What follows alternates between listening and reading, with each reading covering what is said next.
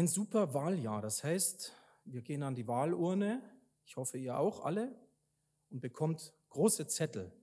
Den größten bekommt ihr in der Kommunalwahl, denn dort wird jede Partei- und Wählervereinigung in Gera 30 bis 40 Kandidaten aufstellen. Das heißt, das sind so lange Listen und ihr dürft dann drei aussuchen. Aber das Entscheidende ist, ihr wählt nicht gegen alle anderen, sondern ihr wählt für einen Kandidaten. Und das ist ein wichtiges Kennzeichen einer Demokratie, nämlich erstens, wir haben eine Wahl.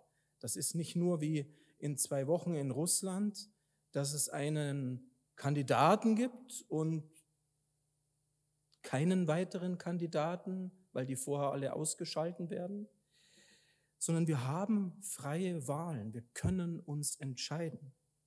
Und zweitens, wir wählen für jemand.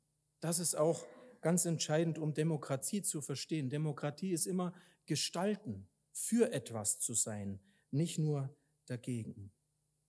Und insofern freue ich mich über dieses Kapitel 9 heute im Römerbrief, was eigentlich kein leichtes ist, wo es um ein paar Aussagen geht, über die man ganz schön nachdenken muss. Aber das Entscheidende ist hier, Gott trifft eine Wahl. Gott wählt. Und zwar, er entscheidet sich für, für das Leben, für seine Schöpfung, für die Menschen, die er geschaffen hat und damit auch für dich. Gottes Wahl heißt, er entscheidet sich für dich. Er hat sich längst entschieden und er entscheidet sich jeden Tag immer wieder neu. Und das möchte ich euch gerne persönlich heute auch so zusprechen. Und aus dieser Perspektive heraus, glaube ich, wird dieser Vers, den Conny am Anfang schon zitiert hat und der heute über diesem Gottesdienst auch stehen soll, Vers 16 in Römer 9, auch eigentlich verständlich. Da heißt es nämlich, es kommt nicht darauf an, ob der Mensch etwas will oder sich abmüht, vielmehr kommt es auf Gottes Erbarmen an. Also auf was es eigentlich ankommt, sagt Paulus, ist, dass Gottes Erbarmen da ist, seine Gnade, seine Entscheidung für dich, sein bedingungsloses Ja. Das ist damit ausgesagt. Heißt nicht, dass du nichts tun musst. Also heißt eben nicht, dass wir den Technikknopf ausschalten und sagen, geht mal ohne. Wir merken, dass es ohne ganz schön schlecht ist. Wir brauchen die Technik im Gottesdienst. Und genauso brauchen wir diese Entscheidung Gottes für uns. Gott hat ein bedingungsloses Ja. Jetzt könnte ich sagen, in Anbetracht der Zeit, die Hauptbotschaft sollte verstanden sein. Eigentlich könnte ich hier aufhören. Könnten wir jetzt fertig sein. Und doch, ich hatte es schon anklingen lassen, wenn da nicht noch ein paar schwierige Aussagen wären in diesem Römer 9. Und ich bin immer dafür, man soll sich solchen schwierigen Aussagen oder vielleicht scheinbaren Widersprüchen auch stellen. Schwierig wird es nämlich, dass Paulus auf einmal sagt, zwei Verse weiter, Gott entscheidet frei, wem er sein Erbarmen schenkt, aber ebenso auch wer sich ihm gegenüber verschließen soll. Also Gott entscheidet, wem er Erbarmen schenkt und Gott entscheidet auch, wem er sich verschließt oder wer sich Gott gegenüber verschließen soll und Gottes Erbarmen nicht annimmt. Und da frage ich mich doch, ist es nicht ein Widerspruch dazu, dass es heißt, also hat Gott die Welt geliebt, dass es seinen eingeborenen Sohn gab, dass alle, die an ihn glauben, nicht verloren gehen, das ewige Leben haben? Und Paulus selber stellt diese Frage dann, indem er sagt, wieso zieht uns Gott dann überhaupt zur Rechenschaft, wenn das so ist? Den einen erwählt er eben und den anderen nicht? Oder haben wir scheinbar keinen freien Willen, wenn das so wäre? Und dann spricht Paulus weiter von einem Bild, dass Gott wie ein Töpfer ist, der den Ton nimmt. Und er sagt, da gibt es schöne Gefäße und da gibt es auch den Nachttopf. So übersetzt es hier die Basisbibel. Gefäße, sagt Paulus, denen sein Erbarmen gibt, und Gefäße, die nichts taugen, die zum Zerschlagen erschaffen wurden. Also Gefäße zur Herrlichkeit, Gefäße zum Zorn, die Gott mit großer Geduld ertragen hat.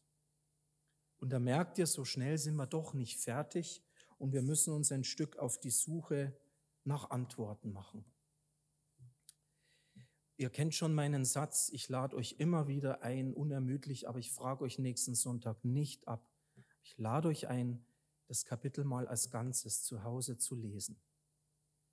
Und dann merkt ihr, wenn ihr das lest, es geht eigentlich in der großen Sache um Israel. Es geht um den Bund, den Gott mit Israel geschlossen hat. Er hat ihnen sein Gesetz gegeben. Er ist mit ihnen unterwegs als die erwählten Kinder Abrahams. Und doch merken wir schon im Alten Testament, in dieser Heilsgeschichte, dass Gott auch immer eine Wahl trifft, dass es Heilslinien gibt. Also da ist Isaak und dort ist sein Bruder Ismael. Und Gott erwählt das Heil in Ismael, in, in, in Isaak. Isaak hat zwei Söhne, den Jakob und den Esau. Und doch erwählt Gott den Jakob als den Stammvater. Und aus Jakob wissen wir die Geschichte der zwölf Stämme Israels. Das heißt, auch schon im Alten Testament geht es immer wieder um die Erwählung, dass am Ende ein roter Faden sich durch die Heilsgeschichte zieht, bis der kommt, um den es eigentlich geht. Und das ist Jesus. Und nun schaut Paulus zurück, der ja schon zur Zeit Jesu da war und sagt, wenn wir zurückschauen ins Alte Testament, dann sehen wir die Völker, die haben sich gar nicht bemüht, aber sind am Ende durch Jesus gerecht geworden, weil das Evangelium auf einmal zu allen Völkern kommt. Und Israel hat sich bemüht, das Gesetz zu halten, um gerecht zu leben, aber hat am Ende mehrheitlich Jesus den Erlöser abgelehnt.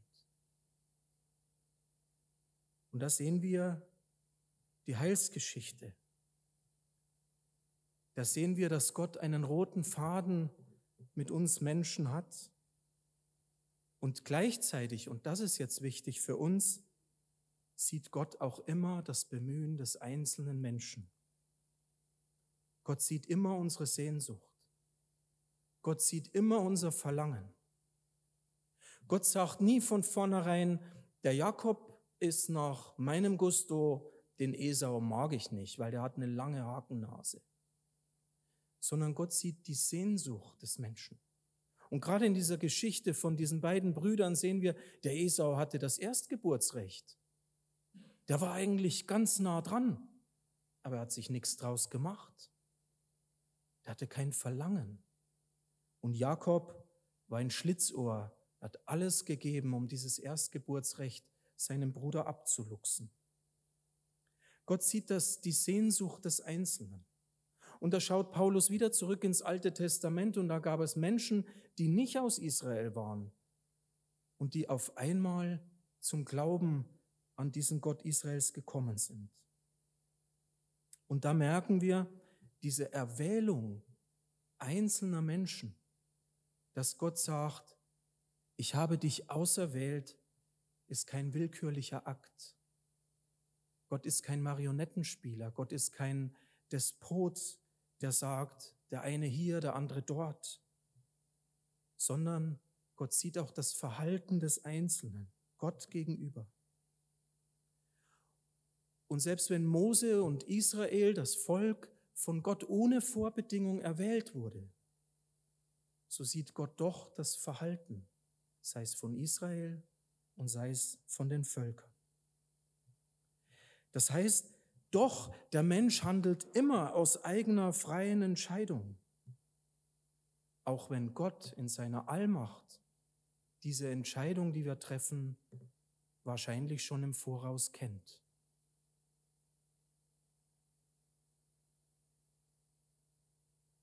Doch bevor Gott mit unbelehrbarem, verstockten Herzen bestraft, sagt Paulus, hat er große Geduld. Eine der wichtigsten Geschichten für mich im Alten Testament ist die von den Völkern Kanaans.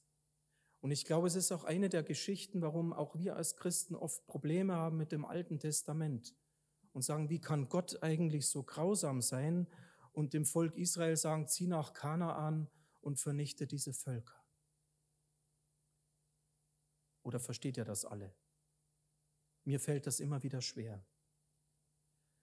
Aber mir wird es dann etwas eingängiger, wenn ich begreife, dass Abraham durch dieses Land Kanaan gezogen hat und Gott hat es ihm und seinen Nachkommen verheißen.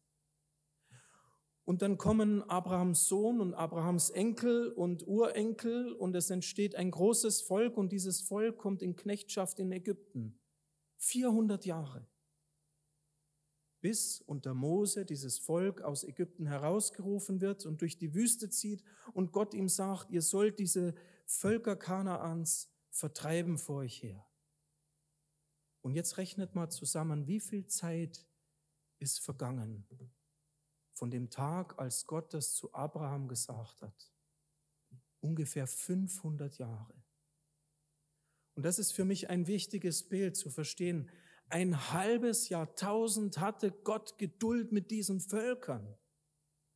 Ein halbes Jahrtausend hat Gott zugesehen. All das Okkulte, all das Dunkle, all die Gotteslästerung, bis Gottes Geduld erschöpft war mit diesen Völkern. Das heißt, bevor Gott ein Herz verstockt, muss so viel passieren, weil Gott so viel Geduld hat. Und das sollten wir bedenken, wenn wir über das Erbarmen Gottes und die Erwählung Gottes reden. Und wir dürfen nie vergessen, Gott ist der, der frei ist, auch in seinen Entscheidungen.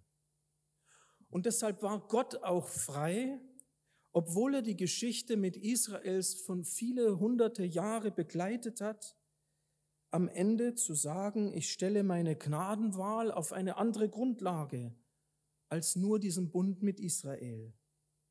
Ich schließe einen neuen Bund mit der Menschheit in Jesus Christus. Und wir merken plötzlich, wie die Heilslinie weitergeht von Israel in die ganze Welt. Und wir merken auf einmal, dass Israel ein Problem damit hat, wie auf einmal auch die anderen Völker wir sind doch das auserwählte Volk. Und so spitzt sich Gottes Gnadenwahl zu ins Neue Testament hinein in Christus. Und ich glaube, dieses ganze schwere Thema Erwählung können wir nur verstehen in Christus. Einer der großen Theologen im 20. Jahrhundert, der reformierte Schweizer Theologe Karl Barth, der hat für mich etwas Großes gesagt. Er bringt das nämlich auf den Punkt, wenn er sagt, die göttliche Vorherbestimmung, Prädestination nennt man das auch, ist die Erwählung Jesu Christi. Denn in Jesus sehen wir, dass Gott der erwählende Gott ist und gleichzeitig ist Jesus Christus der erwählte Mensch. Jesus Christus ist gleichzeitig der erwählende Gott und gleichzeitig der erwählte Mensch. In Jesus hat sich selbst Gott erwählt zum Freund des Menschen, auch für dich. Und du darfst ihn als Freund in deinem Leben verstehen und als Freund mit ihm durchs Leben gehen, trotz unserer Sünde und Unvollkommenheit. Und er beweist es, indem er, indem Gott, indem der Vater Jesus seinen Sohn für unsere Erlösung gibt. Jesus der Erlöser. Und indem er den Schmerz, den Preis der Erlösung, was es ihn eigentlich gekostet hat, auf sich nimmt. Die Selbsterniedrigung. Jesus Conny hat es schon angedeutet, wir gehen auf Ostern zu. Jesus ging ans Kreuz. Er hat den Tod für uns erwählt. Er ist für uns gestorben. Er hat sich selbst erniedrigt durch seinen Tod am Kreuz.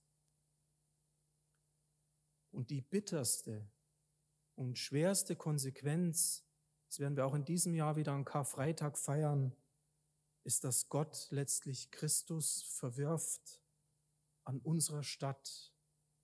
Und Jesus ruft am Kreuz, mein Gott, mein Gott, warum hast du mich verlassen?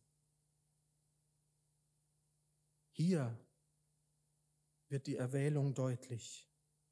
Gott gibt alles für uns in Christus. Wir alle sind erwählt zum Heil, unverdient und unverdienbar. Und insofern bin ich wieder bei Conny am Anfang. Es kommt nicht drauf an, was wir tun, sondern auf Gottes Erbarmen.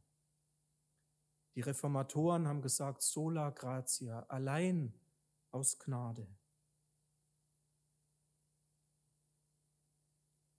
Und nun noch einmal ganz kurz zurück zu diesem schwierigen Problem, dass wir Menschen oft mit unserer Logik haben, weil wir Gott mit unserer Logik irgendwie begreifen möchten. Dass wir sagen, wenn er nun den einen zum Leben und den anderen zum Zorn erwählt hat, gibt es also eine doppelte Vorherbestimmung, dann ist ja doch alles egal. Und ich glaube und verstehe es, dass wir immer in solche Gedanken kommen, wenn wir abstrakt denken. Wenn wir anfangen, uns von uns selber loszulösen und irgendwelche abstrakten Fragen beantworten wollen. Aber das haben wir gerade gehört. Gottes Wesen ist nicht abstrakt. Gott ist nicht ein ferner Gott, sondern Gottes Wesen ist Liebe. Und Liebe heißt Hinwendung. Vielleicht habt ihr das vorhin gesehen, als unsere ukrainischen Geschwister vorne standen. Ist gar nicht so einfach für die Muttis, wenn die Kinder auch zur Mutti wollen. Da kann man gar nicht so einfach singen mit dem Baby auf dem Arm.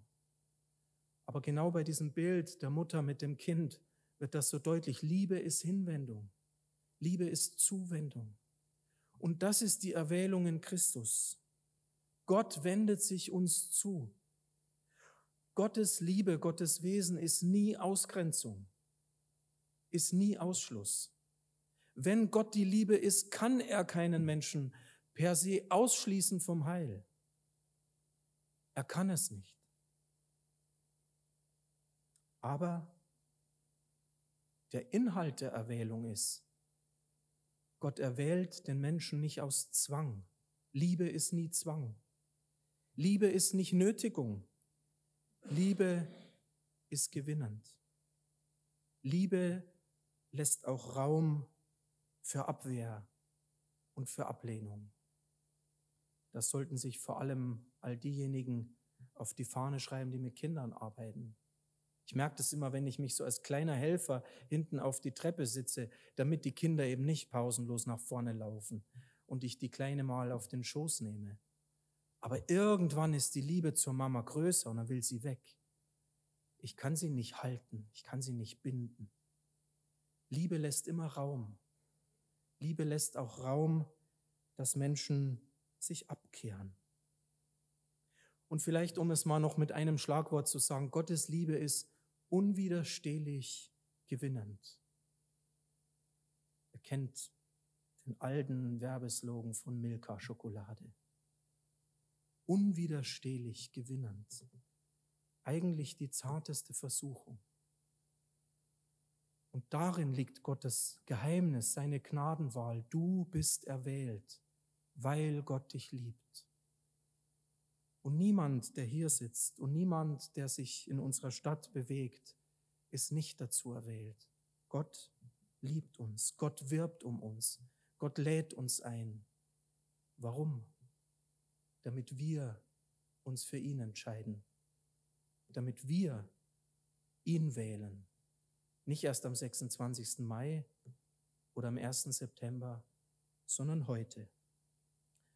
Und ich möchte tatsächlich auch nochmal Connys Einladung ähm, nochmal erinnern und unterstreichen. wir glauben ja als Gemeinde, dass es gut ist, unseren Glauben, unser Bekenntnis auf Jesus auch durch die Taufe auszudrücken.